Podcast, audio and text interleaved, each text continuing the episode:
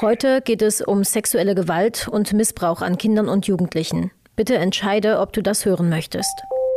Naja, es ist in dem Moment schon ja, bedrückend. Das ist ja nicht, nicht das Schönste, was man sich da ansehen muss. Aber in dem Moment versuche ich sachlich dort ranzugehen, mit dem Ziel, das so aufzuarbeiten, dass der Täter einer gerechten Strafe zugeführt werden kann.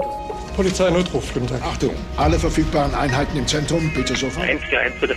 Zielperson ist männlich, ca. 1,80 groß und dunkel gekleidet. Hier Passat frei, geht auf 2000 Fuß. Hier 1522, verstanden. Zugriff, Zugriff! Polizeifunk, der Podcast der Polizei Sachsen. Mit spannenden Einblicken in den Polizeialltag, Karrieremöglichkeiten, Stories und Persönlichkeiten. Ja, hallo und herzlich willkommen hier bei Polizeifunk, dem Podcast der Polizei Sachsen. Wir nehmen euch heute mit in einen Arbeitsbereich der Polizei, der mir wirklich einen fetten Kloß im Hals verschafft. Es geht um den sexuellen Missbrauch an Kindern und Jugendlichen. Während in Sachsen die registrierte Kriminalität in den vergangenen Jahren gesunken ist, steigen die Fallzahlen an diesem Deliktfeld. Das Dunkelfeld im Bereich der Sexualstraftaten ist groß. Aber auch die bekannten Zahlen sind erschreckend. 2021 wurden in Sachsen 954 Kinder unter 14 Jahren Opfer sexuellen Missbrauchs. Außerdem wurden 56 jugendliche Missbrauchsopfer dokumentiert. Im Bereich der Kinderpornografie wurden in Sachsen 1803 Fälle registriert. Immer öfter werden auch Kinder und Jugendliche selbst zu Täterinnen und Tätern. Die Anzahl der Tatverdächtigen in dieser Altersgruppe bei der Verbreitung, dem Erwerb, dem Besitz und der Herstellung von Kinderpornografie über das Internet, beispielsweise via Chatgruppen, hat von 2019 bis 2020 um 45 Prozent zugenommen.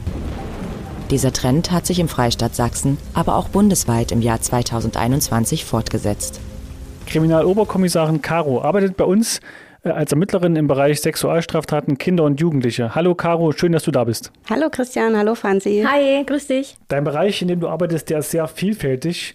Man kann das als Laie nicht direkt durchschauen. Ich würde deshalb gern mal zusammenfassen und du kannst gegebenenfalls dann noch ergänzen.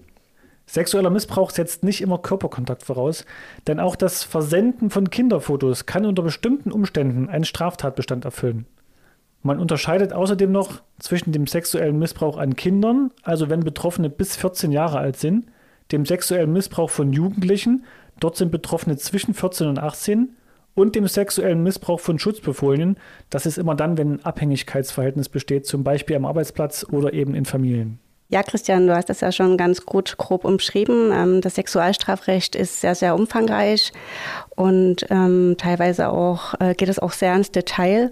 Ähm, die einzelnen Straftatbestände sind dann halt bei den jeweiligen Delikten rauszukristallisieren, damit man das strafrechtlich einordnen kann. Ich bearbeite, wie gesagt, die schweren Sexualdelikte, wie zum Beispiel im Bereich sexuellen Missbrauch von Kindern und Jugendlichen und natürlich auch Vergewaltigungen. Und äh, weiterhin arbeite ich im Bereich Kinder- und Jugendpornografie. Caro, ich habe jetzt selber kein, kein Kind, aber wenn ich jetzt ein Foto meiner Tochter in der Badewanne in die Familiengruppe stelle, bin ich dann schon davon betroffen? Ähm, wenn der Fokus auf dem Bild auf das Geschlechtsteil zum Beispiel gerichtet ist, mhm.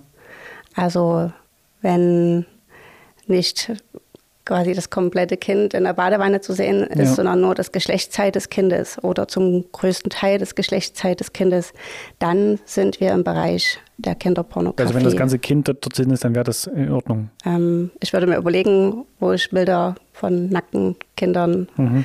äh, hinschicke. Du weißt ja nicht, was der Empfänger im Endeffekt damit macht. Ne? Es ist eine Familiengruppe, aber du weißt ja, ja nicht, äh, sowas einmal im Netz ist, bleibt im Netz, wo es dann am Ende mal landet. Und nachher ist dein Kind der Sticker äh, irgendwie in irgendwelchen Chatgruppen, den man dann da einfügen kann.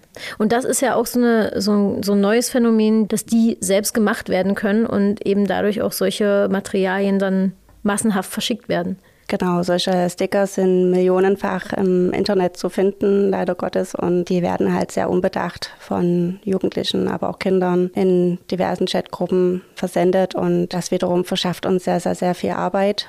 Weil wenn jetzt so eine Chatgruppe tausend Teilnehmer hat oder mehrere hundert Teilnehmer, dann erlangt ja jeder Besitz an Kinderpornografie. Und das heißt für uns, wir müssen alle Nutzer bekannt machen, um die in der Strafverfolgung zuzuführen. Ich stelle mir jetzt mal vor, auf meinem Telefon geht über, über so eine Gruppe oder über einen direkten Chat kinderpornografisches Material ein. Ich wollte das gar nicht haben. Oh Gott, jetzt habe ich das auf meinem Telefon. Was mache ich jetzt als nächstes? Wenn du das als Erwachsene bekommst, dann wäre es auch hier der beste Weg, sofort zur Polizei zu gehen und zu sagen, ich habe hier ein Bild erhalten, sodass quasi der Verbreiter des Bildes bekannt gemacht werden kann. Wenn du jetzt nachweisen kannst, du hast damit gar nichts zu tun und du warst nur in der Gruppe drin und du wolltest das nicht, dann äh, wird jetzt keiner dafür jahrelang äh, hinter Gitter kommen. Caro, jetzt ist bei dir wahrscheinlich äh, nicht jeder Tag gleich. Wie startet dein Tag, äh, wenn du ins Büro kommst? Wie gehst du da vor? Wenn jetzt über Nacht ähm, ein aktueller Fall bekannt geworden ist, wo sofortiges Handeln geboten ist, steht an erster Stelle die äh, Sicherung von Beweismitteln. Das heißt zum Beispiel, dass nach einer erfolgten Vergewaltigung die Geschädigte oder der Geschädigte ärztlichen Untersuchungen zugeführt werden muss. Ähm, es müssen Spuren am Tatort gesichert werden. Natürlich ähm, müssen auch die Vernehmungen der Geschädigten oder der Zeugen stattfinden. Kann natürlich auch sein, dass der Täter dann dem Haftrichter vorgeführt werden muss. Wir führen auch sehr, sehr viele Durchsuchungsmaßnahmen durch, um die digitalen Beweismittel zu erheben und im Nachgang auszuwerten. Und natürlich hängt auch sehr viel Schreibkram dran, denn alles, was draußen passiert, muss akribisch dokumentiert werden, um es letztendlich auch gerichtlich verwertbar zu machen. Du arbeitest seit mehr als vier Jahren in diesem Bereich ähm, Kinder- und Jugendpornografie. Gibt es denn einen Fall, der dir besonders im Kopf geblieben ist, über den wir vielleicht mal konkret äh, sprechen können? Ich hatte äh, einen sehr, sehr großen Fall. Ein Mädchen hat ihren Eltern erzählt, dass es einen komischen Chatverlauf da gibt und sie quasi Videos auch von sich gemacht hat, wie sie sich selbst befriedigt und das mit einer Lara ausgetauscht hätte. Und hinter Lara verbarg sich aber ein 21-jähriger junger Mann, der schon seit fünf Jahren genau auf diese Art und Weise an Mädchen halt herangetreten ist. Mhm und quasi diese Pubertätsfalle, nenne ich es mal, ausgespielt hat. Ne? Der junge Mann hat das quasi auf so eine Art und Weise gemacht. Meine Brüste sind so hässlich und ich habe die und die Probleme. Und da die Lara aber ein sehr, sehr schönes Profilbild hatte, haben natürlich die Mädchen dann geschrieben, das kann ich mir überhaupt nicht vorstellen, du bist ja so hübsch. Und dann ging das nur los, dass sie sich gegenseitig Brustbilder hin und her geschickt hatten. Es wurde dann halt immer mehr, auch von den Genitalien und Videos über Selbstbefriedigung. Und da hatte der natürlich dann eine sehr, sehr große Sammlung an Bild- und Videomaterial dann verfügt und konnte dadurch das Material, was er bekommen hat, auch immer wieder einsetzen, um ja, neues Material zu bekommen. Eine Person hat das gemeldet. Dann haben wir auch hier die Durchsuchungsmaßnahme beim Täter gemacht. Und dann ist natürlich das Wespennest aufgeploppt. Also man hat dann aufgrund von einer Anzeige ganz, ganz viele Geschädigte festgestellt.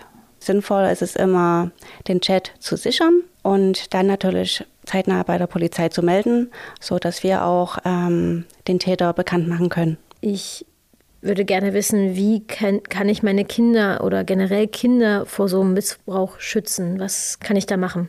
Ich halte es für sehr wichtig, dass man die Kinder frühzeitig aufklärt, dass man den Kindern bewusst macht, was ist in Ordnung, was ist nicht mehr in Ordnung. Man sollte den Kindern auch vermitteln, dass auch der vermeintlich nette Nachbar oder ein Familienangehöriger etwas tun kann, was sich nicht gehört.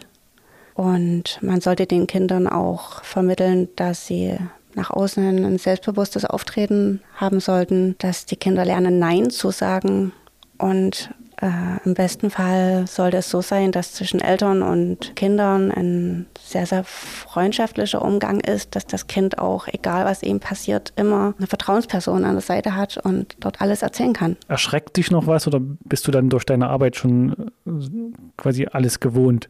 Es ist natürlich erschreckend, was Kinder bereit sind zu tun, ähm, was Kinder als normal ansehen. Und gerade der sexuelle Missbrauch innerhalb von Familien geht mir schon immer sehr nahe, hm. da dass ja eigentlich der, der geschützte Raum ähm, für die Kinder ist, wo sie behütet aufwachsen ja. sollten. Und äh, natürlich äh, sprechen wir im Kollegenkreis mhm. häufig über unsere Fälle. und versuchen das dann auch ähm, miteinander zu verarbeiten. Also mhm. Reden hilft.